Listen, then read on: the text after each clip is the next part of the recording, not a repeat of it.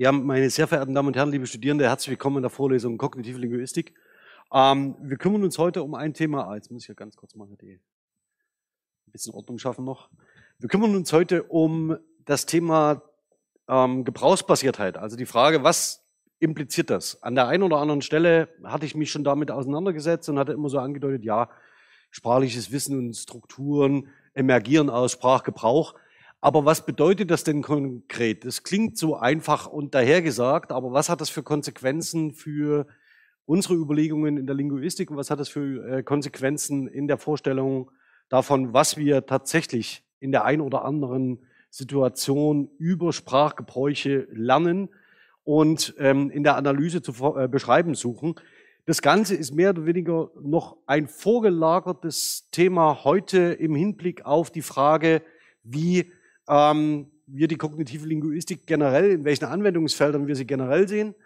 Und ähm, da das Thema bei Elisabeth Ziemer nicht als ein eigenständiges Kapitel entworfen ist, würde ich das Ganze äh, vorschalten vor der Frage, in welchen Anwendungsfeldern können wir kognitionslinguistisch arbeiten oder wie wird bereits auch in diesen Feldern kognitionslinguistisch gearbeitet. Das ist eigentlich so das Thema, also wenn Sie, wenn Sie so wollen, das, der dritte Teil des Präludiums. Ja, ähm, um dann in die Anwendungsphasen zu gehen ähm, ab der nächsten Woche. Wenn wir auf das Thema also schauen, was meint Gebrauchsbasiertheit, das blende ich noch kurz auf, das wäre ganz hilfreich, denke ich. Ähm, was meint Gebrauchsbasiertheit? Ähm, dann äh, sollten vielleicht mögliche Stichworte bei Ihnen hängen geblieben sein. Zum einen Embodiment und Entrenchment. Zum anderen, dass wir Sprache als kulturelles Artefakt erlernen und eben nicht, ähm, dass es ein angeborenes ähm, Phänomen oder Sprache nicht angeboren ist, sondern dass Sprache ein Epiphänomen anderer kognitiver Prozesse ist. Das ist jetzt relativ wichtig und das wird für heute wichtig, denn wenn wir das postulieren, dass Sprache Epiphänomen anderer kognitive Prozesse sei, dann müssen offensichtlich kognitive Prozesse am Werk sein, die ihnen das ermöglichen, in einer bestimmten Art und Weise zu lernen, zu kategorisieren, möglicherweise auch ähm, ihre Denkprozesse steuern. Und Sprache ist eben ein Ausdruck dieser Prozesse. Und wir können leider nicht, äh, zumindest noch nicht, ähm, kognitive Prozesse ähm, so modellieren, dass wir sagen, wir wissen, wir verstehen, wir haben schlussendlich verstanden, wie sie bestimmte Konzepte bilden, wie sie kategorisieren. Wir können nur aus ihrem Sprachoutput rückschließen darauf, wie möglicherweise spezifische Prozesse ablaufen. Also wir rekonstruieren kon ihre konzeptionellen ähm, Entwürfe, ihre ähm, Ordnungen, die sie für sich selbst aufstellen, aus ihrem Sprachgebrauch. Und das ist höchst defizitär. Ja, also das heißt, wenn wir wissen, dass 80 Prozent der Denkprozesse ihnen unbewusst unterlaufen. Ähm, und wir dann versuchen, an, Spracherwerb, ähm, an Sprachgebrauch diese Prozesse zu rekonstruieren, dann dürfen Sie damit rechnen, dass wir das heute in einer Form machen, die noch nicht zwingend dem entsprechen muss, wie Sie tatsächlich denken und tatsächlich denken. Sondern es sind immer nur Modellierungen, nur Beschreibungen von möglichen Konzeptualisierungen, die aber für sich genommen wahrscheinlich plausibler sind, als wenn Sie sagen, ähm, ja, es funktioniert im Wesentlichen wie ein Rechensystem und wir ergänzen einfach Lexikon und grammatische Regeln und führen das irgendwie zusammen. Insofern ist zu erwarten, dass die kognitive, äh, kognitive Linguistik nicht der Schlussstein dessen sein wird, was Sie an Sprachbeschreibungsmodellen in Ihrem Leben kennenlernen werden. Und das hat Auswirkungen auf die Schule? Das ist der zweite, die zweite Frage, die heute mit der Sitzung nochmal verbunden ist. Konkret im Lehrplan können Sie das ähm, Thema, das wir heute besprechen, andocken ähm, bei Spracherwerbsszenarien, das zum einen und zum anderen grundsätzlich bei der Frage, wie funktionieren oder wie ist der Zusammenhang zwischen Sprache und Denken ähm, ähm, zu, zu bauen. Und das Ganze können Sie natürlich äh, wieder mit äh, verschiedenen Experimenten würzen, ähm, von denen ich Ihnen wie beim letzten Mal vielleicht so zwei, drei ähm, vorstellen kann. Das ist noch fern von Lehrplaneinbindung. Da sind wir noch sehr weit weg. Da kommen wir aber noch hin. Ähm, Stichwort kognitive Semantik, äh, Stichwort ähm, Phonetik und Phonologie oder ähm, Fremdsprachenlernen. Okay, steigen wir mal ein zur Wiederholung. Das haben Sie jetzt schon 20.000 Mal gesehen. Uh, meaning is used and structures emerge from use. Das ist mehr oder weniger das, worum es heute gehen soll und um die Ausbuchstabierung dessen, was die kognitive Linguistik sich darunter vorstellt.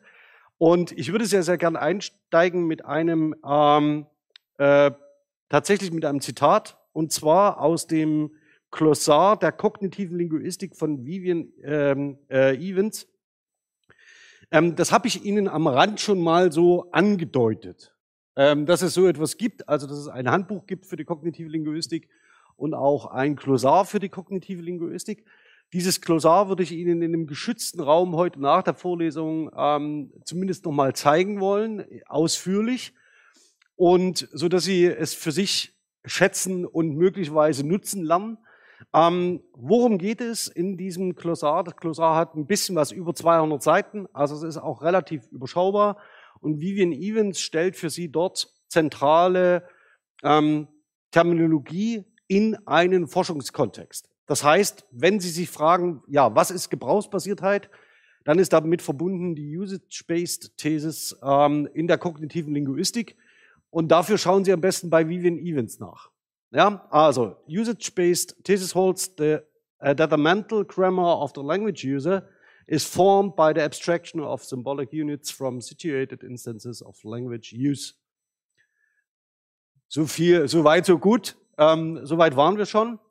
Ähm, das Entscheidende daran ist tatsächlich, dass dieses Modell ja, des Sprachnutzers ähm, über die Sprachgebrauchsbasiertheit hin zu einer Abstraktion führt. Also die Idee, dass wenn Sie bestimmte sprachliche Einheiten produzieren, lernen, kognitiv in der Lage sind, Muster zu erkennen und diese Muster zu abstrahieren und dann produktiv einzusetzen.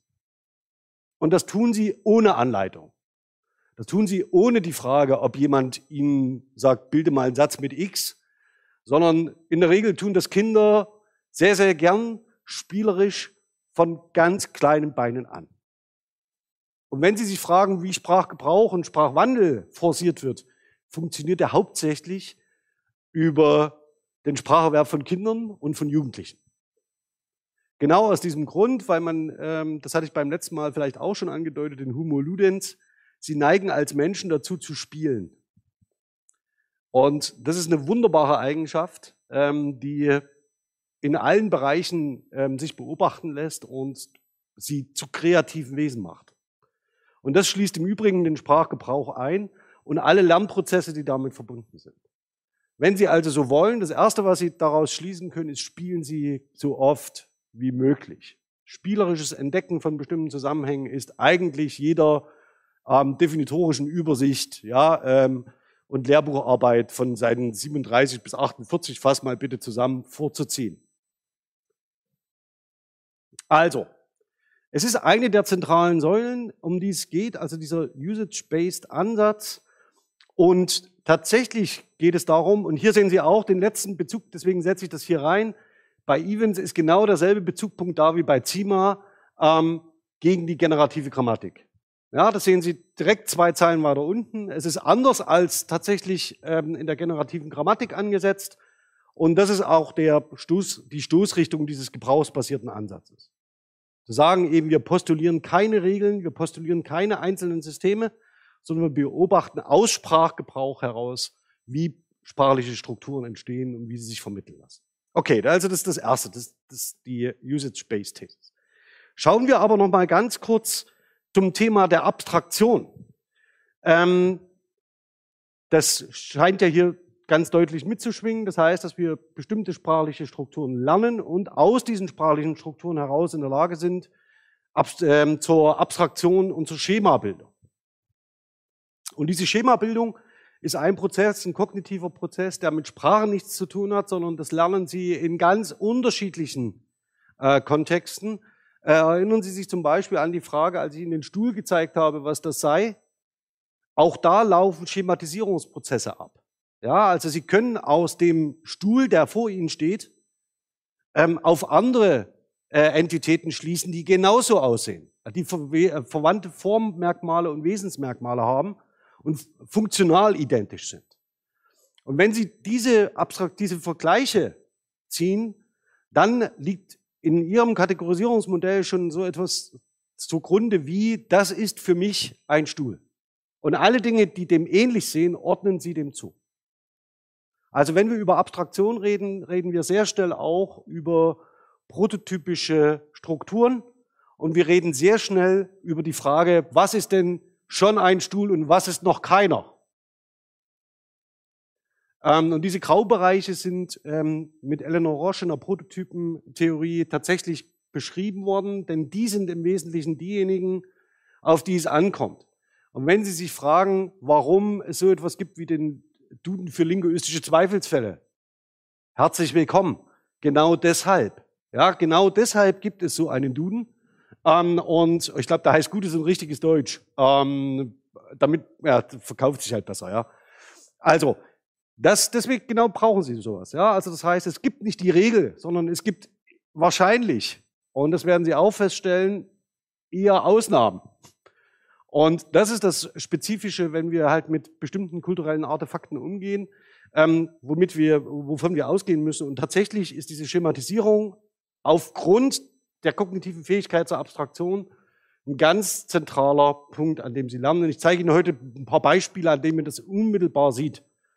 Ähm, was hier angesprochen ist, um das Ganze nochmal ähm, ähm, theoretisch auf, anderen, auf eine andere Schiene zu setzen, mit der wir uns hier auseinandersetzen werden, ist die Frage, ähm, wie bilden Sie diese Schemata aus? Und man spricht da vom sogenannten Token Entrenchment. Das heißt, Sie sehen unterschiedliche Dinge, um jetzt mal bei den Stühlen zu bleiben. Es gibt Stühle mit drei Beinen, es gibt Stühle mit einem Bein, es gibt Stühle mit zwei Beinen. Ähm, und Sie können, müssen sich immer die Frage stellen, ist das für mich noch ein Stuhl oder ist das eher schon ein Hocker? Sie kennen diese typischen Prototypen-Experimente ähm, ähm, von Labov mit Bechern und Tassen. Ähm, darauf will ich jetzt gar nicht eingehen, aber das, das, da liegt dieselbe Idee dahinter. Ja, was für ist für, was ist für mich noch X und was ist für mich nicht mehr X? Und bei sprachlichen äh, Kategorisierungen läuft das ganz genauso ab. Das heißt, Sie können im Spracherwerb beobachten, wie aus unterschiedlichen Tokens ja, die Kinder zum Beispiel im Spracherwerb hören und nachbilden, sich so etwas wie ein Schema abbildet, das für die Kinder dann produktiv wird, dass sie produktiv nutzen und dabei auch Sachen äh, sprachlich produzieren und sprachliche Ausdrücke produzieren, die in ihrer Wahrnehmung nicht regelkonform sind. Ja, also das heißt, da sehen Sie, wie diese Muster, diese kreativen Muster produktiv werden. Und spätestens, wenn das erreicht ist, dann können Sie sagen, es gibt in einem bestimmten Segment, Wissenssegment, sowas wie eine, ein abstrahiertes Schemata, ein Schema, von dem aus die Kinder wiederum neue Token produzieren können. Das ist die Idee dahinter und dazu werden wir heute noch kommen. Deswegen ähm, werde ich heute den, den Spracherwerb ein bisschen mit ins Boot holen. So, jetzt muss ich mich noch mal ganz kurz zurückmelden bei der Kamera. Die hat mich verloren. Immer noch. Genau. Ich grüße Sie alle am Stream. Ja, das wird heute nichts mehr. Okay, also. Das, was Sie hier sehen, ist etwas, das Sie wertschätzen, wenn es Ihnen Wärme spendet. Möglicherweise, wenn Sie in einem schönen Holzhaus wohnen und im äh, drei Meter weiter fängt es an zu brennen, werden Sie vielleicht unruhig, weil dasselbe auch Gefahr sein kann. Schlussendlich, Feuer ist für Sie heiß.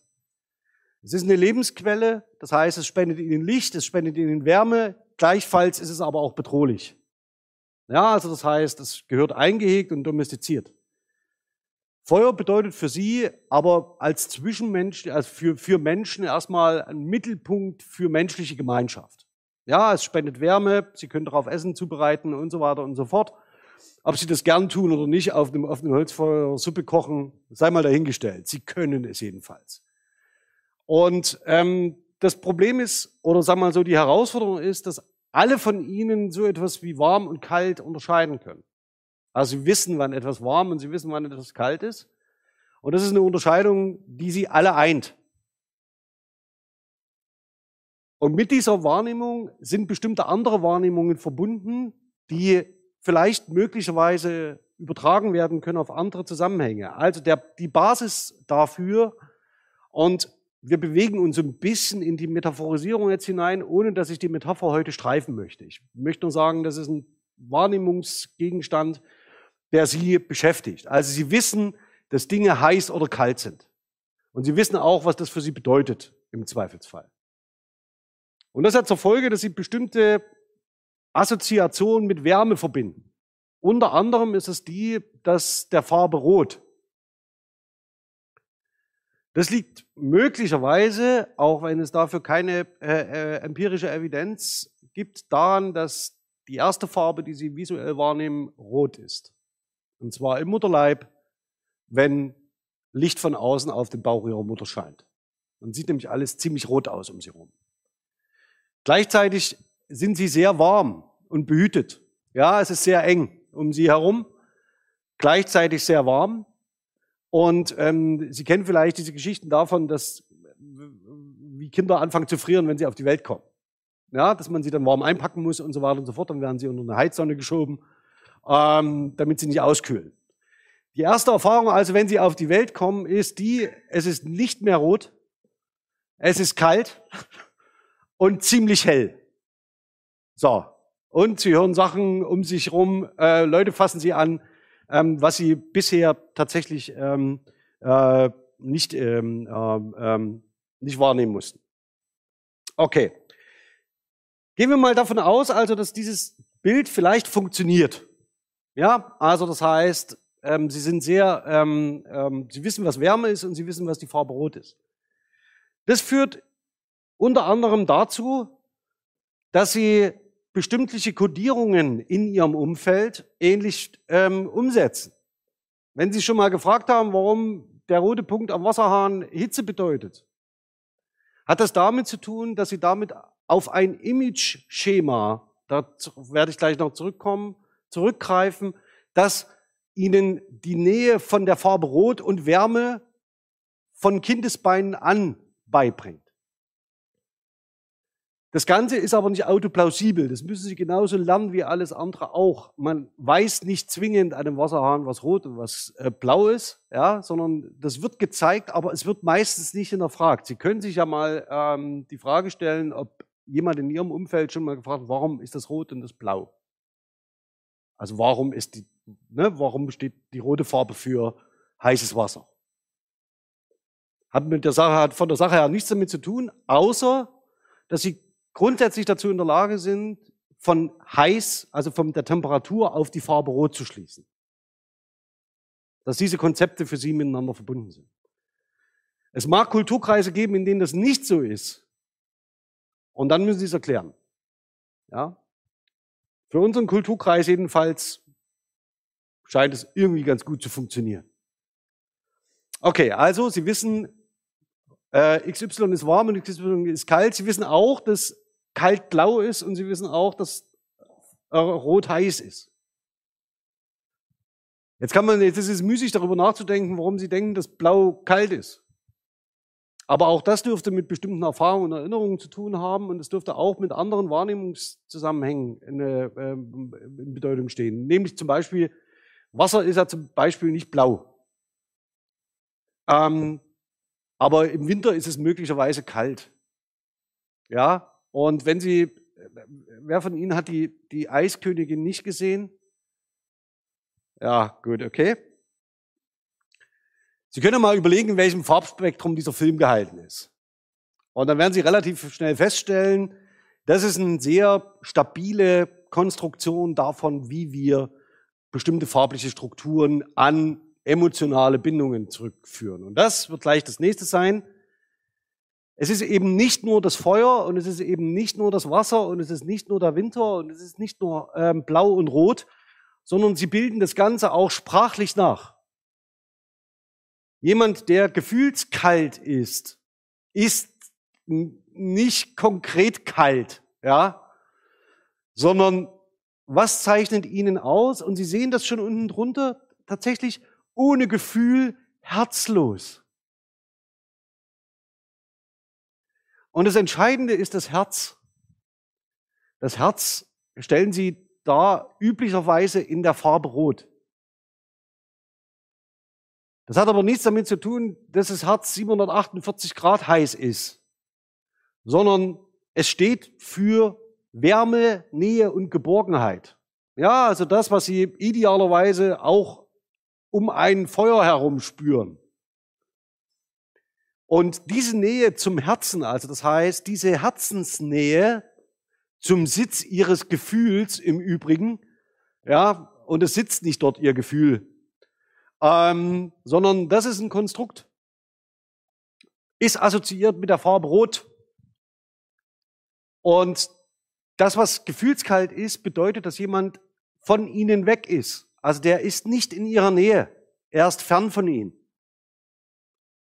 Während ein Herzensmensch, das hört man ja so gern, ja, mein Herzensmensch, mm, von denen geht man in der Regel aus, dass sie ihnen gefühlsmäßig sehr, sehr nahe stehen.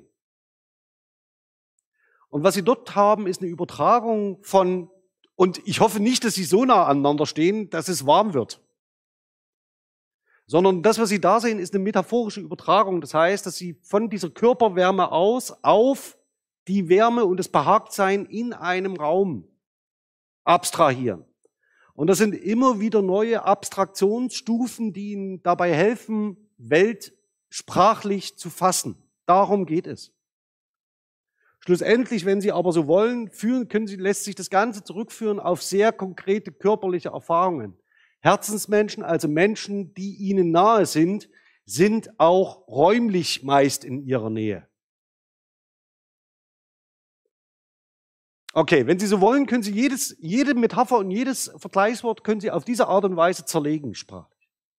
Und das ist möglicherweise etwas, was für Schülerinnen total interessant ist, weil sie es üblicherweise nicht tun.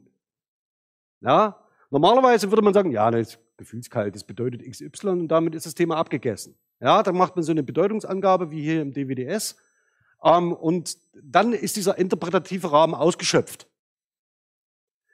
Dann kann man vielleicht noch ein paar Assoziationsketten bilden, ein paar Topoi und so weiter und so fort. Und dann kommt vielleicht noch die Farbe Blau und der Winter vor. Und dann hat man eine schöne Isotopiekette durchs Gedicht durchgezogen und ist fertig. Was aber da dahinter steht, also dass man sagt, möglicherweise gibt es noch eine komplett andere Gegenwelt, ja, die sich möglicherweise aus einem komplett anderen Metaphernfeld speist und die hier nicht adressiert wird. Das tatsächlich kann man, wenn man diese äh, Metaphern, und das sind es, nicht aufdeckt, ähm, tatsächlich nicht entdecken. Dazu ist natürlich wichtig, dass man es erstmal als Metapher versteht überhaupt. Ja, also dass das gefühlskalt eben nicht nur steht, ja, ist, ähm, was ist das? Ist herzlos, sondern dass man begreift, dass herzlos genau schon wieder eine Metapher ist. Niemand ist herzlos. Also doch, vielleicht schon, aber das ist ja nicht gemeint sondern es ist folgende, es ist gemeint, dass jemand keine Wärme hat in sich. Das ist hier gemeint. Also wenn Sie das kalte Herz gesehen haben, also es gibt einen sehr gruseligen Film. äh, also mehr, mehr, weniger gruseliger Film, es kommt darauf an, in welchem Alter Sie das Kindern zeigen. Ich hätte es meiner Tochter nicht in dem Alter zeigen sollen, in dem sie es gesehen hat. Ähm, ist jetzt viele Jahre her, aber sie redet immer noch drüber. Ähm, dann wissen Sie, was da gemeint ist. Das heißt, dass man das, dieses, diese Frage, was ist Herzlosigkeit, narrativ auserzählen kann. Okay. Und wo, äh, ach, Entschuldigung, ein Nachsatz noch. Was erkennt man daran noch? Dass das kalte Herz ein Kunstmärchen ist. Das heißt, das ist keine einfache, triviale Erzählung, sondern das ist überladen mit Bildern dieser Art. Also wenn Sie so wollen, erzählt das kalte Herz eine Metapher aus. Und das macht es so gut, wie es, ich sage jetzt mal ganz vorsichtig und ungeschützt, ein Volksmärchen, das ist die offizielle Terminologie für das, was Sie aus den Grimms kennen, nicht könnte und auch nicht will. Also da sehen Sie diese artifizielle Überlagerung, dass man aus einem bestimmten Prinzip eine ganze Geschichte baut. Gut. Ähm, also das, was da dahinter steht, sind sogenannte Image Schemes. Diese Image Schemes müssen Sie sich bitte so vorstellen, ähm, und das hatte, war bei ähm, Zima schon angeklungen mit Figur-Grundbeziehungen, dass Sie in der Lage sind, Verhältnisse zwischen bestimmten Dingen zu bestimmen. Ja, also wenn Sie wissen, dass etwas heiß ist, wissen Sie auch, dass etwas anderes kalt ist. Und das hat sehr viel mit räumlichem Zusammensein zu tun. Ja, also je näher Sie an den Feuer heranrücken, werden Sie merken, das wird heiß, bis Sie besser aufhören sollten, sich weiter fortzubewegen und dann lassen sie die Finger weg. Sie strecken vielleicht auch die Hände aus. Vielleicht hat sich der ein oder andere von Ihnen auch mal an einem Herd verbrannt, weil er unbedingt probieren wollte, ob die Herdplatte noch heiß ist. Ähm, und wenn Sie das, wenn Ihnen das schon mal passiert ist, dann wissen Sie, dass Sie genau wissen, was ist eine räumliche Distanz, was ist ein räumliches Miteinander, wie funktioniert Figur Grund in dem Fall, dass man sagt, das eine ist hier und das andere verhält sich in einer bestimmten Art und Weise dazu. Ein ganz, typischer Be ganz typisches Beispiel ist ein sogenanntes Up-Down-Image-Scheme, in dem es darum geht, den unmittelbaren Zusammenhang von Präpositionen zu verstehen und nachzuweisen. Also Sie wissen als Kinder, auch noch bevor Sie sprechen können, was oben und unten ist. Sie wissen, was heiß und kalt ist. Sie wissen, was links und rechts neben Ihnen ist. Das Einzige, was Sie möglicherweise noch nicht wissen, wenn jemand sagt, äh, geh mal links lang, dass Sie noch lernen müssen, die Perspektivierung entsprechend aufzubauen, dass Sie zum Beispiel auch lernen, wenn mein Gegenüber sagt links, meins rechts. Und wenn es links sagt, äh, noch nicht genau wissen, auf welcher Körperachse sie agieren, Vertikalitätsachse und mit welcher Perspektive sie arbeiten. Das liegt daran, dass, sie, dass Kinder relativ spät erst zur Perspektivübernahme oder Empathiefähigkeit möglich sind. Ja, also das ist tatsächlich etwas, was man lernen muss und manche lernen es wirklich nie mit links und rechts. Ähm, was bedauerlich ist, sich aber auch nicht vermeiden lässt. Okay, also das sind das, was da dahinter steckt, wenn Sie es hören. Über all das, was ich jetzt geredet habe, ist der Zusammenhang, größere Zusammenhang der Image Schemes. Figur Grund kommen wir nochmal drauf im Detail, soll aber für heute reichen, einfach um anzudeuten, damit geht es, wenn wir über Gebrauchsbasiertheit reden, eigentlich los. Ja, das heißt, das ist das, was Sie mitbringen müssen, um überhaupt eine bestimmte Präposition realisieren zu können. Das nächste, ähm, wenn man schon mal so weit ist, zu sagen, okay, es gibt offensichtlich so etwas wie bestimmte Settings, in denen etwas passieren kann. Ja, also wir wissen zum Beispiel, wenn ich auf die Herdplatte greife, wird es heiß, sollte ich besser lassen. Dann ist es die Frage, wer ursächlich für die Verletzung ist. War das die Herdplatte oder waren Sie? Also wer war der Agent? Ja, oder Agents? Und möglicherweise ist es so, dass sie dazu kommen, ja, ich bin Experiencer, also ich erfahre in der Situation etwas oder mir widerfährt etwas, ohne dass ich aktiv etwas tue. Und je nachdem, wie sie diese Perspektive versprachlichen, zeigen sie entweder auf sich, weil sie blöd genug waren, auf die Herdplatte zu fassen, oder dass sie, armes, äh, dass sie armer Mensch die, die Verbrennung durch die Herdplatte jetzt erdulden müssen. Und egal was sie machen, egal was sie darstellen und egal was sie versprachlichen, orientieren sie sich immer an diesen Perspektivierungen, weil sie zur Perspektivierung verpflichtet sind. Nicht verpflichtet, sie können gar nicht anders. Sie schauen immer auf einen bestimmten Fokuspunkt und von dem aus konstruieren sie die Welt. Und so richtet sich eine bestimmte Perspektive auf für sie. Und das hat Auswirkungen darauf, welche semantischen oder Deep Cases oder Case Roles hier nach Fillmore äh, in einem sehr zeitigen Set von 1968, da waren es sechs Rollen insgesamt und das wird ausgebaut auf 71, äh, 1971 auf ein paar mehr Rollen.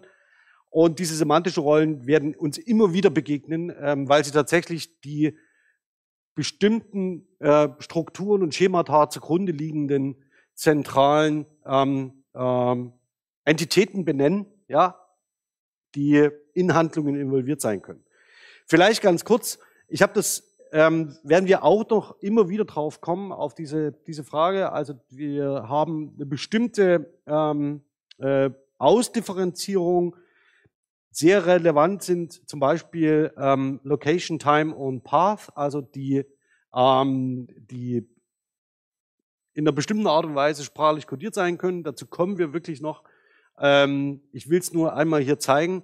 Daneben haben wir eine typische ähm, Argens äh, Patientstruktur, also bei Filmo noch als Objekt kodiert.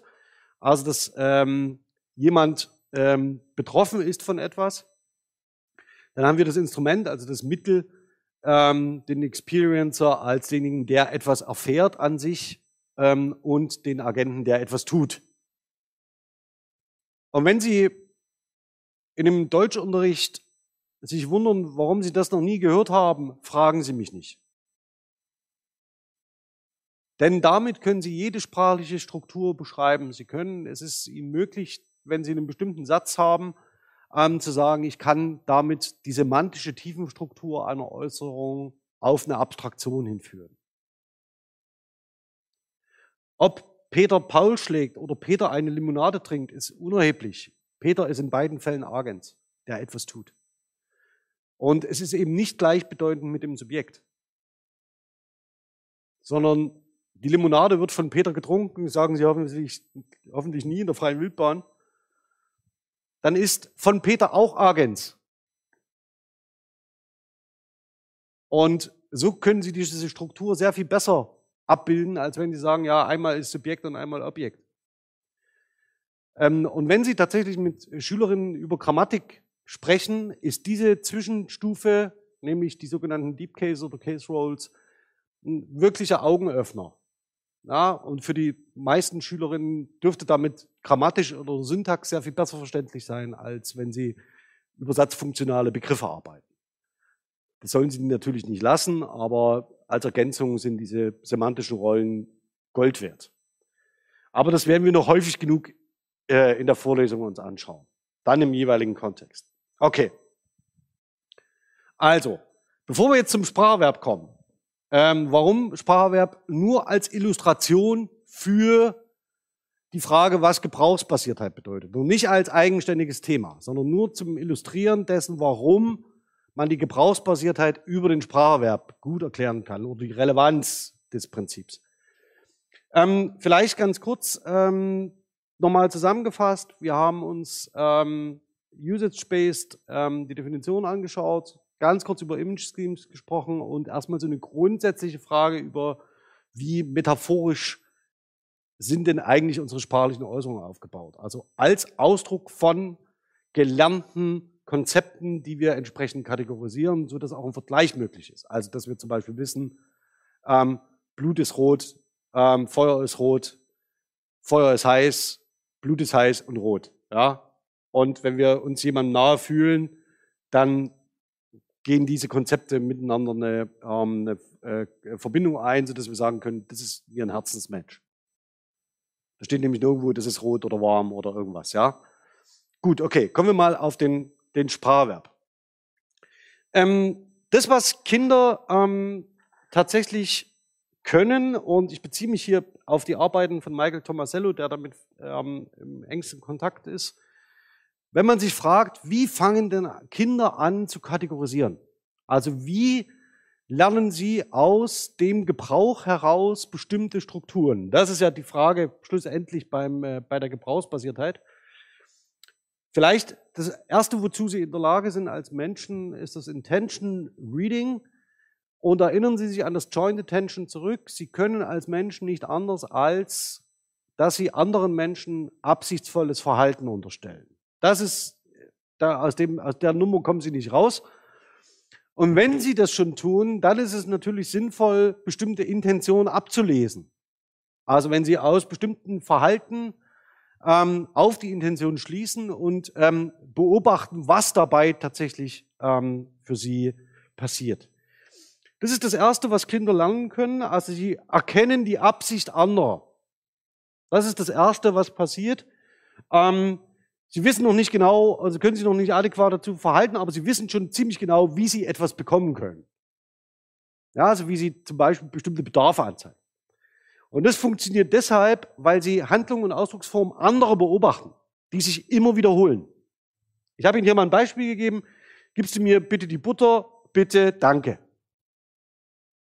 Typische Paarformeln im Gespräch. So würde das die Gesprächslinguistik bezeichnen, also ähm, Nachbarschaftspaare.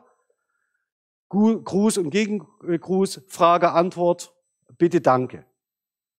Das sind so ganz typische Muster, die äh, mit den Kindern sehr früh konfrontiert sind. Und alles, was sich wiederholt, lässt sich leichter lernen.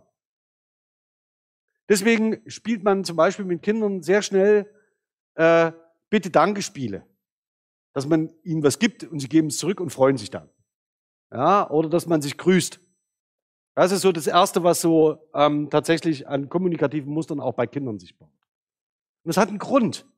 Man könnte sich ja fragen, ja, warum fangen die nicht an mit einer Lego-Bauanleitung für ähm, äh, ein Lego-Schloss mit 7000 Teilen? Ja, warum, warum fangen die an mit Bitte, Danke und mit ähm, Hallo, ich bin da? Warum? Das ist genau der Grund, weil sie das, weil das das Erste ist, was sie wirklich tatsächlich als Muster lernen. Ähm, okay. Das nächste, wenn Sie in der Lage sind, Intentionen abzulesen, ist der nächste Schritt, dass Sie aus diesen ähm, äh, beobachteten Tokens, müsste man sagen, Muster abstrahieren. Also genau aus Usage-Based Abstraction und Schemabildung ist genau der erste Schritt, dass man jetzt an dieser Stelle Muster abstrahiert. Wie zum Beispiel, gibst du mir bitte X, bitte danke. Also sie lernen, dass man nicht nur Butter geben kann, sondern auch andere Dinge. Und abstrahieren daraus Muster und ahmen das im Spiel wiederum nach. Ja? Das ist das, der zweite Schritt. Also Intention Reading ist der erste, Pattern Finding ist der zweite. Also sie finden Muster und erkennen diese und leiten daraus grammatische Muster ab, so dass sie tatsächlich dann daraus so etwas wie eine eigene Grammatik entwickeln. Ja, also das heißt, sie verfügen nicht über eine angeborene Grammatik, sondern der kindliche Spracherwerb folgt einer Eigenregel. Je nach Input und je nach kognitiven Fähigkeiten des Kindes ist es so, dass die Kategorisierungen und die Schemabildung und vor allen Dingen das Pattern Finding, ja, welche Muster werden gefunden, ähm, tatsächlich äh, fällt gerade eine Anekdote ein, die, die sage ich gleich. Ähm, die tatsächlich diesen Eigenregeln folgt und nicht als Defizitmodell zu beschreiben ist, sondern in diesem äh, nur faktisch versucht, eigene Kategorisierungen abzubilden. Ja, sie ist nicht defizitär, sondern Kinder lernen so, wie sie lernen. Und die Grammatik bildet sich aus Verb-Insel-Konstruktion heraus. Was das bedeutet, darauf komme ich gleich. Ähm, ich möchte es nur hier mal als Begriff schon einmal setzen, weil das relevant wird, auch im Hinblick auf die semantischen Rollen. Sie werden sehen, dass sich das alles ergänzt und verschränkt. Und diese Schemata erweitern und strukturieren sie mit zunehmendem Alter. Es gibt bestimmte Schemata, die sie einfach lernen, und es gibt andere, die länger brauchen, einfach bis man sie gelernt hat. Das ist Komplexität. So, Anekdote. Äh, ich bin sehr lange, sehr, sehr lange Jahre gependelt ähm, und unter anderem auch nach München. Und weil die Zugverbindung nach München so schlecht ist, hat, macht man das meistens so, dass man gemeinsam mit irgendwelchen Leuten fährt. Ja, also ähm, und so habe ich das auch jahrelang gemacht. Und es war ein junger Mann dabei, und das werde ich nicht vergessen, der hat sein, ähm, äh, der hatte ein Kind, äh, weiß nicht, das Kind war ein Jahr alt, hat sein erstes oder, oder zwei Jahre alt, hat sein mehr oder weniger das erste oder zweite Weihnachten gefeiert, zusammen mit den Großeltern, zusammen schön unter dem Weihnachtsbaum. Und er hat ein Auto bekommen. Und mit dem Auto hat er dann so typische Ereignisse nachgespielt. Zum Beispiel hat er das Auto geschoben, mh, hm, Tankstelle, mh, hm, tanken, Bier holen und ist weggefahren. So. ähm, und das führte natürlich zu der ein oder anderen angeregten Diskussion dann unter Weihnachtsbaum, wie das Kind denn bitte darauf kommt, diese sprachliche Muster zu realisieren. Ähm, Sie können sich vielleicht vorstellen, wie das zusammenhängt. Das hat ein bisschen was mit dem Input zu tun und welche Muster man äh, üblicherweise lernt. Und das passt ja einfach äh, gut als Beispiel und sorgt natürlich auch in jeder Familie im Übrigen, in jeder Familie, äh, für entsprechende Situation. Okay. Aber das nur so viel, dass man sich schon dann fragen kann, welche Muster werden äh, gelernt, äh, wie wird die Intention abgelesen, ähm, welches Muster wird gefunden, also Pattern Finding, und welche Schemata ähm, äh, bilden sich daraus. Das Beispiel ist im Übrigen auch gut, geneigt, äh, gut geeignet dazu, dass man sagt, okay, was verbinde ich mit bestimmten Frames, also mit bestimmten Wissensraum. Und wenn in dem Beispiel das Betanken des Autos mit dem Erwerb eines anderen Produkts unmittelbar verschränkt sind, ähm, dann ist das Besondere daran, dass für das Kind das eine wie das andere diesen Wissensrahmen Tanken aufruft. Genauso wie es das geschenkte Auto aufruft. Ja, also das heißt, dass es funktioniert wunderbar in Verschränkungen. Und daran erkennen Sie, wie konzeptionell gelernt wird, auch warum heiß und Herz und Rot irgendwie zusammenhängen. Also das heißt, so können Sie das verstehen, wie Wissensrahmen sich aufbauen. Kommen wir noch dazu. Okay. Das erste, was Kinder produktiv selbst konstruieren, sind Holophrasen. Das heißt, sie bilden Einfachwörter äh, wie Ball und bilden damit komplette Szenarien ab. Also es ist vollkommen unklar, was sie damit meinen. Ähm, und es ist vollkommen unklar, was sie eigentlich zum Ausdruck bringen wollen. Sie realisieren ein Wort, bilden ein Szenario ab. Und das Schöne ist, dass sie das meistens gegenüber anderen tun, also Erwachsenen. Und diese Erwachsenen sind leider Gottes Joint Attention und Intentional Reading dazu verbannt, ja, und verdammt, irgendwas damit anzufangen. Das heißt, sie werden das als kommunikativen Akt interpretieren und werden irgendwie darauf reagieren. Ähm, und das wiederum sichert sprachlichen Input, sichert äh, soziales Verhalten miteinander und ist deswegen ganz zentral für die Kontaktaufnahme und für die Frage, wie erreiche ich ein kommunikatives Ziel. Holophrasen. Das nächste ist, dass sie, dass Kinder Pivot-Schemata bilden, also das heißt Schemata, in denen zwei Elemente zusammengebaut werden. Und zwar, um eine bestimmte kommunikative Absicht auszudrücken und schon ein bisschen komplexer mit der Umwelt zu interagieren. Ballspielen wäre dann ein einfaches Beispiel dafür. Ähm, aber das wird mit Sicherheit äh, Sie jetzt nicht überraschen, dass es nach und nach und Schritt um Schritt geht. Aber Szenario mit zwei Komponenten ist der nächste Schritt. Dann ähm, bilden Kinder ähm, relativ schnell auch mehrteilige Wortkombinationen, um ähm, auf einen Beteiligten eines Szenariums hinzuweisen. Also Sie wissen dann schon, es gibt Menschen, die handeln, Agenten, und es gibt Dinge, die behandelt werden, also wie Objekte. Und Sie können das aber natürlich noch nicht in grammatikalisch korrekten Begriffen artikulieren, ist auch nicht sinnvoll, aber Sie wissen, dass es so etwas gibt. Also es gibt jemanden, der für eine Handlung verantwortlich ist, und es gibt jemanden, der das nicht ist. Und das können Sie sich schon unterscheiden. Ähm, jetzt es ist schade, dass ich Ihnen das Beispiel jetzt nicht einspielen kann. Ähm, das ist tatsächlich so etwas, ich habe da eine Brille, zeigt genau das an. Ähm, das ist ein Satz gewesen von, von unserer mittleren Tochter. Ich habe da eine Brille. Klingt ganz süß, wenn Sie, also wenn Sie die Gelegenheit haben, in Ihrem Umfeld Kinder aufzunehmen, tun Sie das. Ja, also veröffentlichen Sie es nicht, behalten Sie es für sich, fragen Sie gern alle, die damit in Verbindung stehen, aber tun Sie das. Es ist wirklich, also es ist ein Quell steter Freude. Okay, ich habe deine Brille. Und das nächste, was ich Ihnen zeige, das ist in derselben Aussage. Das ist deswegen ist schade, ich puste die vielleicht noch in die Matrix. In derselben Aussage sagt sie diesen Satz und den nächsten. Ich halt dein Hallo. Ich halt dein Hallo ähm, benutzt sie genauso. Das heißt, sie hat ein Verständnis davon, wer ich ist, ja, und wer das Gegenüber ist. Also ich habe deine Brille, ich habe dein Hallo oder ich halte dein Hallo. Und was hier mit Hallo gemeint ist, ist das Smartphone. Ja, was ich in die Hand nehme, wenn ich telefoniere und das erste, was ich sage, ist Hallo. Und das heißt, ich halte dein Hallo. Und das habe ich nie verwendet, dieses Wort. Und für sie ist aber Brille und Hallo identisch. Das heißt, sie hat offensichtlich ein Muster gelernt. Das bedeutet, ich xe irgendwas, also mache irgendwas und dann dein X. Ja, und dieses Muster hat sie bereits gelernt. Also das ist abstrahiert, das ist da als Struktur. Und das setzt sie ein, indem sie einmal ein anderes Verb integriert, statt haben, halten. Und das nächste, was sie integriert, ist statt Brille Hallo. Dass es das Wort Hallo nicht gibt im Lexikon, kann sie erstens nicht wissen, aber sie setzt es regelkonform in ihrer nach Eigenregeln gebauten Grammatik ein und mit ihrem eigenen Lexikon. Und das Schöne ist, das zeige ich, kann ich Ihnen jetzt leider auch nicht zeigen, ich greife es direkt auf, dann ne, nehme mal Hallo musst du nicht halten und nehme direkt den Input, den sie gibt, auf und hab, gebe ihr zu verstehen, ich habe verstanden, was du meinst und dann reden wir weiter.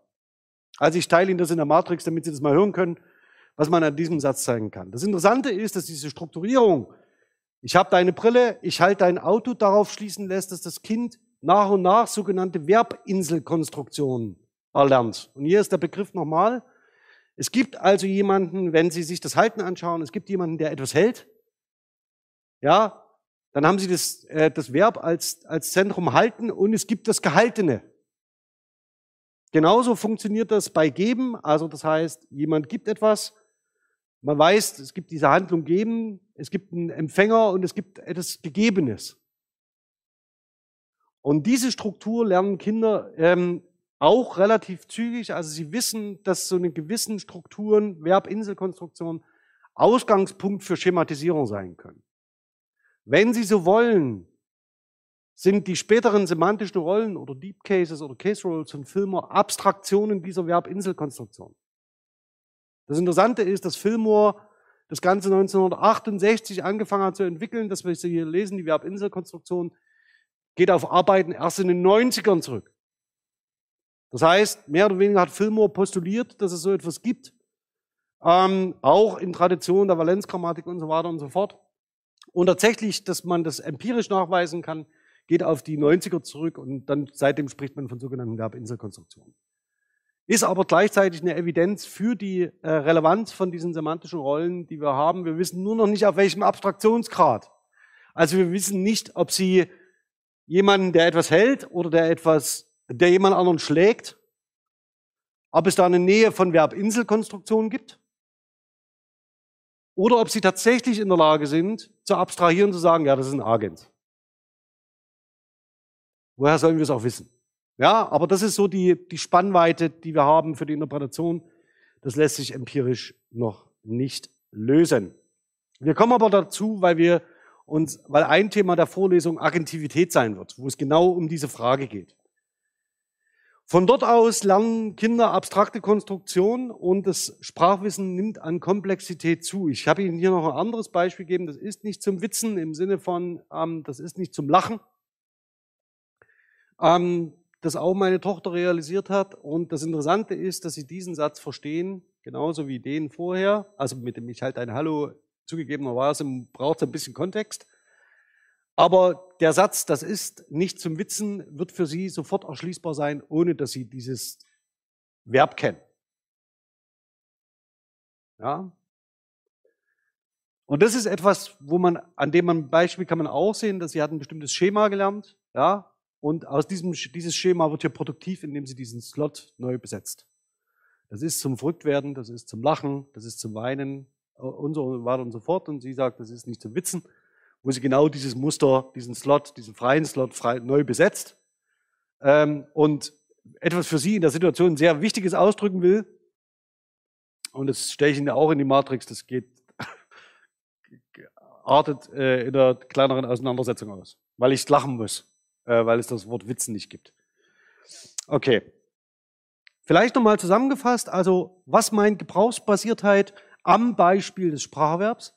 Wir sehen also, dass Kinder in der Lage sind, zunächst über Intentional Reading und Pattern Finding ähm, bestimmte sprachliche Muster zu erlernen. Ja, also erstmal auf Token-Basis und sie fangen bei relativ kleinen Strukturen an, die sie dann auch selbst artikulieren, sogenannte Holophrasen, Sie kombinieren das in Pivot-Schemata, also in Zwei-Wort-Einheiten. Danach kommen die itemgestützten Konstruktionen, wie die Verbinselkonstruktion. Ich halte ein Hallo bis hin zu abstrakteren Konstruktionen wie dem, ähm, äh, ähm, wie hier in der Situation, das ist nicht zum Witzen. Ja, also das heißt, es sind nur wenige oder einige Beispiele, die sich hier zusammenbringen lassen. Okay. Das lese ich jetzt nicht vor bestätigt aber nochmal im Abschluss jetzt des Themas die Frage, ist es nicht sinnvoller, Spracherwerb anhand dieser Eigenregeln zu beschreiben? Ja, die Kinder tatsächlich für sich selber entwickeln in einer eigenen Kategorisierung. Und ist es äh, müssen wir über den Valenzbegriff argumentieren, müssen wir über eine generative Grammatik argumentieren, müssen wir über Formalismen argumentieren, müssen wir alles nicht, denn wenn wir über diese Idee des Pattern Finding und die, des Mustererlernen Spracherwerb klären, dann sind wir näher am Spracherwerb und den Spracherwerbsprozessen dran, ähm, als uns lieb ist und wie wir es eigentlich wollen, weil wir sie dann mutmaßlich adäquater beschreiben können.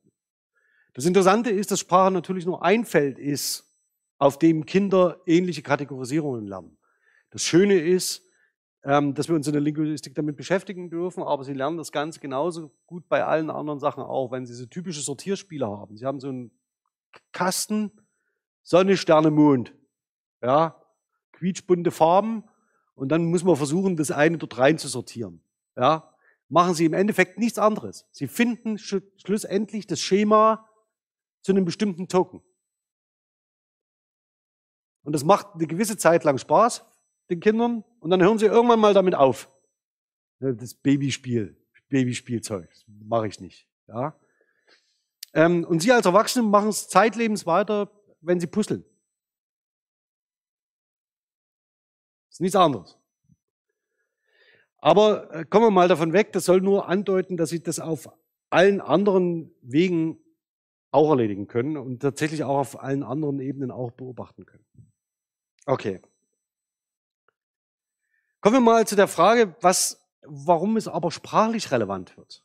Ähm, und vielleicht gehe ich jetzt mal, oder zumindest fand ich das eine gute Idee, ähm, als ich die Vorlesung fertig gemacht habe, dass ich mal in Richtung Konstruktionsgrammatik schaue mit Ihnen, aber nur in Auszügen und heute auch nicht vollständig. Denn die Konstruktionsgrammatik als faktisch in der kognitiven Linguistik beheimatet geht genau von den Prämissen aus, die wir uns bisher auch angeschaut haben, nämlich der Frage, wir lernen Bedeutungen von Form und Bedeutung aus dem Sprachgebrauch und diese bezeichnen wir als Konstruktion. Also das, was ich Ihnen vorhin gezeigt habe, das ist nicht zum X ähm, oder ähm, ich halte dein Hallo, sind mehr oder weniger spezifische Konstruktionen, die gelernt werden, möglicherweise auch als Ganzes. Also die nicht durch Kombination entstehen, sondern die als Ganzes holistisch gelernt werden. Und die Produktivität zwischen den Konstruktionen hängt ganz wesentlich davon ab, ähm, wie wir das Ganze modellieren. Aber das ist, ich halte ein Hallo und das ist nicht zum Witzen. Genau, da sehen Sie an einem Slot, sehen Sie die Produktivität dieses Musters. Das ist von der Dell Goldberg von 2019. Ähm, was ich Ihnen empfehlen würde, das hatte ich hier schon mal ganz kurz aufgeblendet aus Explain Me This. Da geht es um die Produktivität solcher sprachlichen Muster, Englisch aber gut wegzulesen. Ich will jetzt nicht sagen, essayistisch formuliert, das wäre zu viel des Guten, aber schon in dem ähm, Zusammenhang, dass man sagen kann, das ist verständlich ähm, im Kontext von Wissenschaftskommunikation. Wenn wir jetzt aber diese Einzeleinheiten haben, ja, also das ist nicht zum Witzen und ich halte ein Hallo, ähm, wissen wir noch nicht so richtig, wie können wir denn darauf aufbauen, Sprachwissen modellieren. Da haben wir erstmal so zwei, drei Einheiten, die funktionieren vielleicht auch für Ihren Kontext gut, aber mehr wissen wir da noch nicht von Sprachwissen, wie das zusammenhängt. Und das hier gängige Modell ist das des Netzwerks. Das hatte ich ganz am Anfang schon mal gesagt, dass wir über Netzwerkmetaphern im Moment gerade uns Sprachwissen erschließen, die natürlich auch in der Aussagekraft relativ überschaubar sind. Aber Sie sehen das hier, deswegen habe ich das Zitat ausgewählt. Sie formen unser Netzwerk von miteinander verbundenem Wissen, ähm, Sprachwissen, unser Konstruktikon. Also das Konstruktikon ist das Netzwerk aus gelernten Konstruktionen. Ob das Bild gut ist oder nicht, weiß ich noch nicht. Aber ähm, es ist zumindest erstmal eines, das im Moment akzeptiert ist für die kognitive Linguistik. Was bedeutet das? Und deswegen zeige ich es hier. Was Adele Goldberg macht, ist, dass sie diese Bedeutung von diesen sprachlichen Konstruktionen, ich habe Ihnen das kleine Bild oben reingehängt mit den Verbinselkonstruktionen. Warum? Weil sie daraus faktisch eine diagrammatische Darstellung so einer Aussagen macht. Sie sehen ganz oben, wenn es um die Semantik geht, sehen Sie die Deep Cases oder Case Roles von Fillmore. Agent, Receiver, Patient. Darunter auf der Verbebene senden sehen Sie Sender, Send Goal und Send. Also das heißt, denjenigen, der etwas sendet. Sie sehen das Ziel des Sendens und Sie sehen das, was gesendet wird. Und das erinnert sehr, sehr stark an das, was Tomasello Verbinselkonstruktion nannte. Und zwar mit dem Verb senden. Surprise, surprise. Also ich sende dir einen Brief. Wäre so ein typischer Beispielsatz. Ähm, dabei will ich es hier heute belassen. Also ich will Ihnen nur zeigen, diese Annahmen, Verbinselkonstruktionen, Deep Cases und so weiter, gehen dann in die Beschreibung von grammatischen Strukturen ein. Und ganz unten sehen Sie das, was Sie üblicherweise in einer funktionalen Grammatik machen. Subjekt, Objekt und Objekt. Und die Frage, ob es nicht eleganter sei, die anderen Kategorisierungen mit einzuziehen, darf man durchaus fragen. Also das heißt, daran kann man sehr viel besser erkennen, wie bestimmte sprachliche Strukturen funktionieren. Und für das Fremdsprachenlernen kann das nicht so ganz unerheblich sein. So, das ist sehr klein, ne? Versuchen Sie es bitte nicht zu lesen. Das hat, dient nur illustrativen Zwecken. Entscheidender ist, dass ich Ihnen zeigen will, dass mit diesem Set semantischer Rollen weitergearbeitet wird. Das Problem ist aber, Sie ahnen es vielleicht, dass die semantischen Rollen sind nicht sprach sprachgebrauchsbasiert ermittelt, sondern das sind Postulate von möglichen Abstraktionsstufen. Ähm, wir hatten das gestern im Seminar Konstruktionsgrammatik. Ähm, es gibt im Moment eine sehr heftige Auseinandersetzung zwischen der Valenzgrammatik und der Konstruktionsgrammatik bezüglich der Frage, ob man Rollen postulieren darf. Die Valenzgrammatik, also die konstruktionsgrammatisch geprägte Valenzgrammatik, muss man mittlerweile sagen, behauptet für sich äh, signifikativ semantische Rollen postulieren zu können. Die Konstruktionsgrammatik mit dem frame-semantischen Einschlag sagt, das geht nicht. Wir müssen alle Rollen aus dem Sprachgebrauch postulieren. Wenn Sie so wollen, auf der einen Seite steht Klaus Welke, auf der anderen Seite im Moment in der, in der, in der ganz äußersten Ecke Alexander Willig. Ja, also die sind so weit voneinander entfernt, wie das irgendwie geht. Ich stehe irgendwie dazwischen. Blöde. Ja, so fühle ich mich nicht sehr wohl in der Position. Aber sei es drum. Die eine Position arbeitet faktisch gänzlich ohne sprachgebrauchsbasierte Daten. Also die denken sich ihre Beispielsätze aus. Die gehen mal so ein bisschen ans DWDS ran und suchen so ein paar Sachen raus ähm, und sagen, wenn ich es einmal in der Zeit gefunden habe, ist es für mich ein Beispiel. Die andere Seite sagt, nein, nein, nein, nur aus dem Sprachgebrauch. Ja, nur aus korpuslinguistischen Analysen kann ich überhaupt ermitteln, ob eine bestimmte Rolle Evidenz hat für irgendwas. Jetzt sehen Sie aber vielleicht das Problem. Ähm, wenn wir erst die Rollen aus dem Sprachgebrauch postulieren, ohne Vorannahmen machen zu können, also mehr oder weniger ein Corpus-Driven-Ansatz, haben wir das Problem, dass wir die Überlegungen und die Analysen von Sprache überhaupt nicht miteinander in Relation setzen können. Wenn der eine anfängt zu sagen, ich interessiere mich für das Muster zum Xen und der andere sagt, ich interessiere mich für das Muster Hallo, Überlegen Sie mal, wie lange das dauert, bis die irgendwie in Forschung miteinander reden können.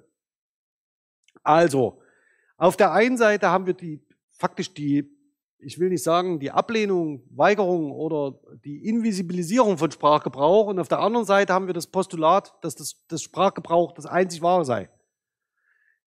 Die Fraktion hat das Problem, dass sie nicht miteinander reden kann und die Fraktion hat das Problem, dass sie Sprachgebrauch nicht beschreibt. Und irgendwie müssen wir einen Mittelweg finden, ja, indem wir das eine gleichzeitig tun, während das andere zu lassen. Aber so weit sind wir noch nicht. Ähm, und das ist nicht bedauerlich, sondern das ist der Gang der Dinge. Äh, man muss es sich nur bewusst machen. Ja, also das heißt, dass was ich Ihnen vorstelle, hier sind Postulate. Es sind keine evidenzbasierten, aus Sprachgebrauch abgeleiteten Strukturen und Muster. Helfen aber beim Nachdenken. Und das soll auch nicht schaden.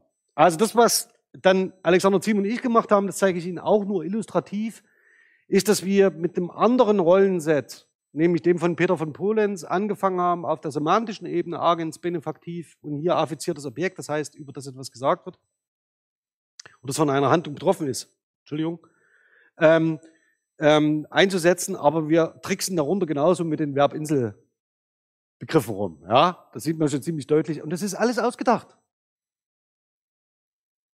Also da gibt es, kein, gibt es keine Nomenklatur, die irgendwie sagt, das ist dann immer der Sender und das ist immer das Empfangene, ja? sondern da gibt es äh, tatsächlich terminologische ähm, Setzungen, die sehr, sehr weit ähm, auch auseinandergehen. Manche stehen sich näher. Es kommt darauf an, mit wie vielen Leuten sie zusammenarbeiten. Das ist im Wesentlichen das Geheimnis.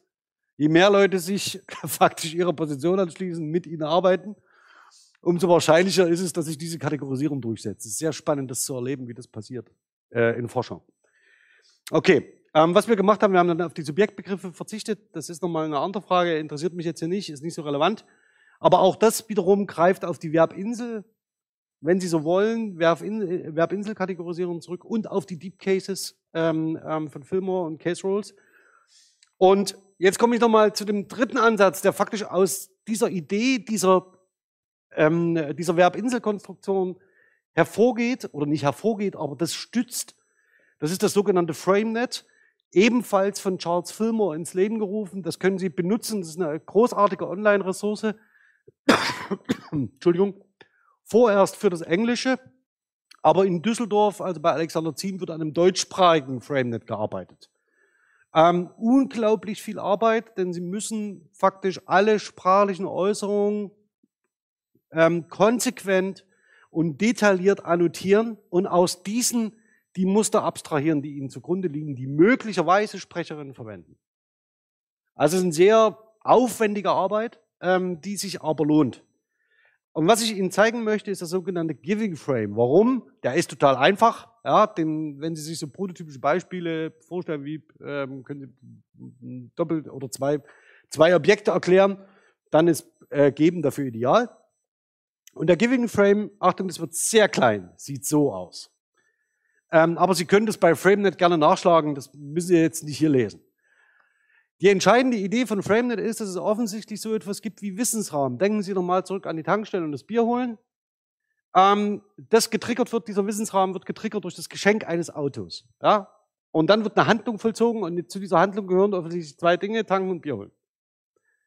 Das ist möglicherweise für Sie anders, wenn Sie an Tanken denken. Ja, das ist also eine eigene Leistung, die dieses Kind vollzogen hat und einen eigenen Wissensrahmen darum aufgebaut hat, zu denen zwei Kernelemente gehören nämlich Benzin und Bier. Und das FrameNet, also das heißt, differenziert jetzt nicht so nach solchen Objekten, die in irgendwas eingebunden sind, das auch.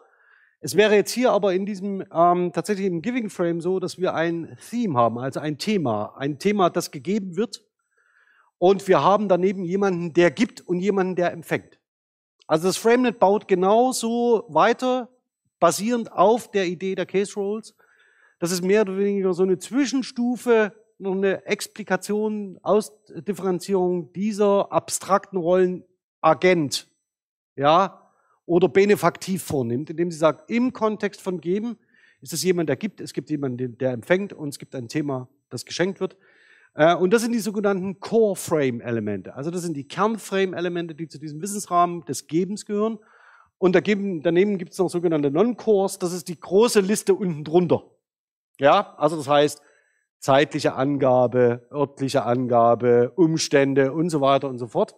Das, was Sie üblicherweise in der funktionalen Grammatik so wegtun im Sinne von, ja, das sind freie adverbiale Angaben.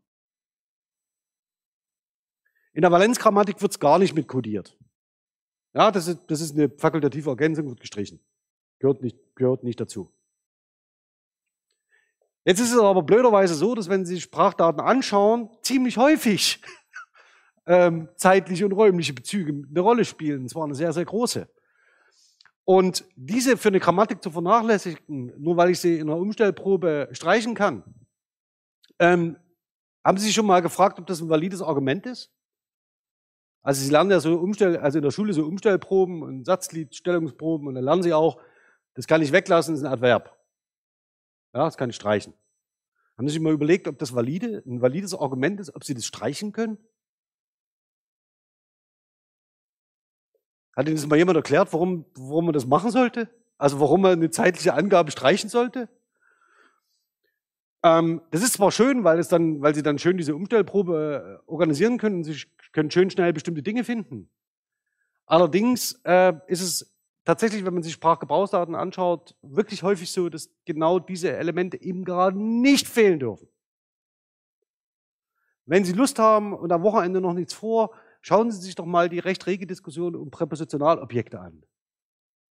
Also wenn Sie nicht wissen, was das ist, schauen Sie erstmal, was ein Präpositionalobjekt ist und dann schauen Sie gern, welche, welche angeregte Diskussionen es darum gibt. Es ist nämlich durchaus die Frage, ob das zum Valenzrahmen dazugehört oder nicht. Ob es ähm, sich um ein Präpositionalobjekt oder um zum Beispiel einen freien Dativ handelt. Wenn Sie, äh, können Sie gerne noch den Beispielsatz mitnotieren, ich warte am Bahnhof. Und dann können Sie mal in die Diskussion einsteigen. Was ist am Bahnhof?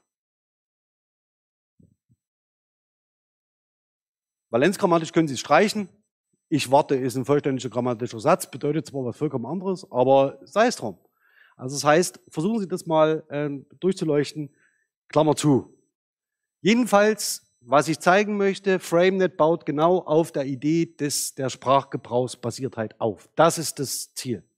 Steckt viel Arbeit drin, aber man kann es ja mal so tun. Und das, was wir jetzt gedacht haben, was eine ganz witzige Idee wäre, wäre, dass wir eben nicht äh, weiter mit dieser Verbinselkonstruktion herumarbeiten oder uns auf der Argumentstrukturebene des Verbs einfach bestimmte Begriffe ausdenken, sondern wenn wir dort die Frame-Elemente aufnehmen, die sowieso definiert werden.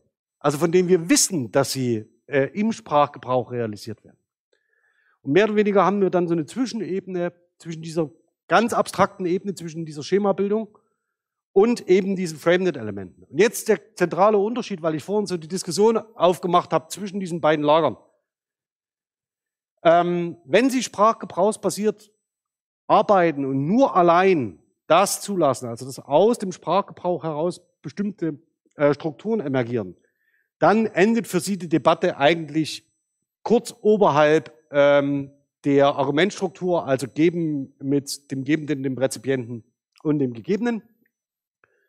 Wenn Sie postulieren, dass dahinter noch weitere Abstraktionen erfolgen, was wir noch nicht wissen, wissen wir nicht, dann sind Sie bei Agens benefaktiv und ähm, was sind wir hier, affizierten Objekt. Und wenn Sie das alles gar nicht interessiert, dann fangen Sie bei der Valenzgrammatik an und schauen von oben runter. Gewissermaßen. Mein Problem ist jetzt, dass ich das nicht adäquat versprachlichen kann. Sie haben jetzt schon gemerkt, was, ich, was mir unterlaufen ist, nämlich, dass ich sage, wenn Sie von unten schauen und wenn Sie von oben schauen. Und das erzeugt möglicherweise Bild, das Bild so einer Hierarchie. Das ist ja gar nicht gemeint, sondern ich habe mich jetzt nur an der diagrammatischen Darstellung orientiert und da gibt's unten und oben. Sie verbinden mit unten und oben aber leider mehr als das. Nichtsdestotrotz, also wenn wir sagen, das ist die eine und das ist die andere Richtung, Sie können sagen, die eine beschreibt eher Bottom-up-Prozesse und die andere eher Top-down-Prozesse. Wobei Evidenzbasiertheit bei allen beiden fraglich ist, bei der einen fehlt es an Umfang und bei der anderen fehlt der Gebrauch. Gut. So. Und jetzt würde ich Sie ganz gern auf die nächste Woche einstimmen mit einem Thema, das mich anderweitig beschäftigt. Ähm, und möglicherweise stelle ich das in der Vorlesung auch nochmal nach hinten, selbst wenn ich den vorhin Satz jetzt vorbereitet habe, dem sogenannten Creating Frame. Der Creating Frame sagt eigentlich nichts anderes aus, dass jemand was baut. Also jemand baut etwas oder schafft etwas, macht etwas. Ähm, und zwar äh, sehen Sie zwei Kernframe-Elemente, also nämlich die hergestellte Entität, Created Entity und den Creator. Das ist eigentlich sehr schön. Also das heißt, ich male ein Bild, ich baue einen Schneemann, ich backe einen Kuchen, ist immer diese Struktur. Ich mache etwas, schaffe etwas.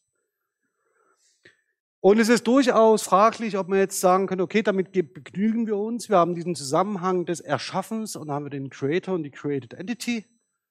Und wir brauchen eigentlich darüber keine Abstraktionsstufe wie äh, Agens und Objekt.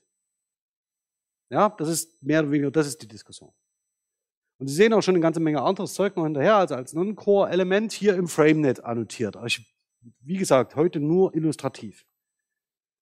Das Problem ist, ähm, Sie sehen das auch schon, äh, wir haben hier tatsächlich, wenn Sie eine Brücke bauen zum Beispiel, haben Sie dahinter ein sogenanntes äh, Frame-Element, ähm, ja, ähm, oder ein ähm, Frame, der heißt Roadways. Und dieser Frame ähm, hat tatsächlich die äh, Aufgabe oder die Funktion zu zeigen, was denn eigentlich äh, eine Verkehrsverbindung ist. Es gibt einen Anfang und ein Ende und es gibt irgendwie zwischen diesen beiden gibt's eine, gibt's einen Pfad, ja, der die beiden miteinander verbindet. Sie wissen auch, und das ist die Definition hier, dass Brücken physisch reale Objekte sind. Also wenn Sie heute in die Dresdner Neustadt rüberfahren, egal wie Sie es tun, ähm, fahren Sie über Brücken. Und jetzt das eigentliche Problem, Brücken können auch metaphorisch gebaut sein, um zum Beispiel Kommunikation zu ermöglichen. Das ist eine ähnliche Übertragung wie heiß, kalt, rot, blau, Wasserhahn, gefühlskalt. Also, Sie können Brücken bauen zu Menschen, die gefühlskalt sind.